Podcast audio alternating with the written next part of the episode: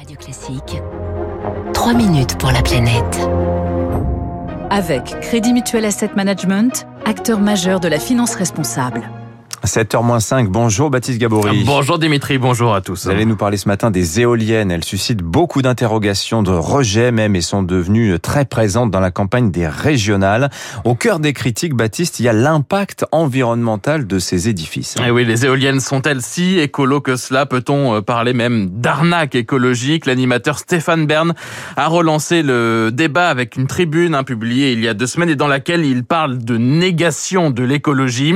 Stéphane Bern soutenu par euh, Jean-Louis Butré. Il est président de la Fédération Environnement Durable qui regroupe 1750 associations qui se battent contre des projets de parcs éoliens. On commence par euh, creuser, on met 2000 tonnes de béton armé, sinon 2500 tonnes de béton armé, on met un mât de 100 mètres, de l'acier, et puis alors des pales absolument gigantesques maintenant qui sont en plastique spéciaux, pratiquement euh, indestructibles après. C'est vraiment le patrimoine rural qu'on touche. Dire que c'est de l'écologie, faut... non, c'est de l'industrie.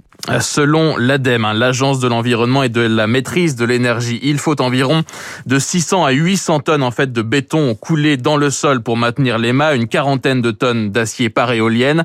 L'ADEME qui a calculé la pollution émise par une éolienne sur tout son cycle de vie, donc de sa fabrication jusqu'au recyclage.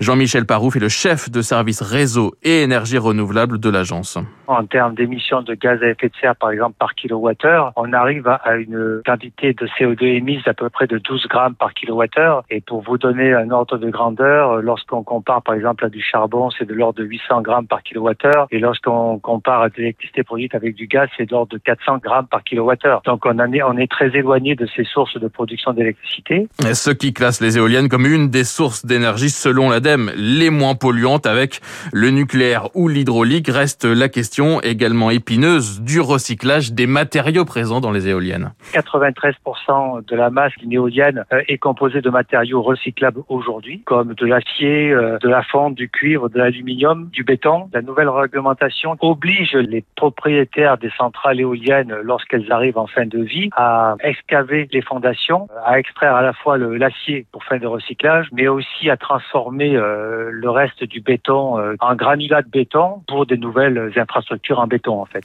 Ce qui pose problème aujourd'hui, ce sont les pales des éoliennes composées de matériaux composites beaucoup plus difficiles à recycler, mais selon l'ADEME, dans 3 ou 4 ans, 90% de ces pales devraient être effectivement recyclables. Autre critique Dimitri, l'impact sur la biodiversité. La LPO, euh, la Ligue euh, pour la protection des oiseaux, estime ainsi la mortalité entre 0,3 et 18,3 oiseaux par éolienne et par an, recommandant ainsi de ne pas installer de parcs dans des zones classées Natura 2000. Et puis il y a aussi la question des parcs offshore d'éoliennes hein, qui sont en développement, qui devraient arriver sur les côtes françaises. Là aussi, question sur euh, l'impact sur la biodiversité marine. Et là, il faut bien le dire, les études mm. sont encore peu nombreuses.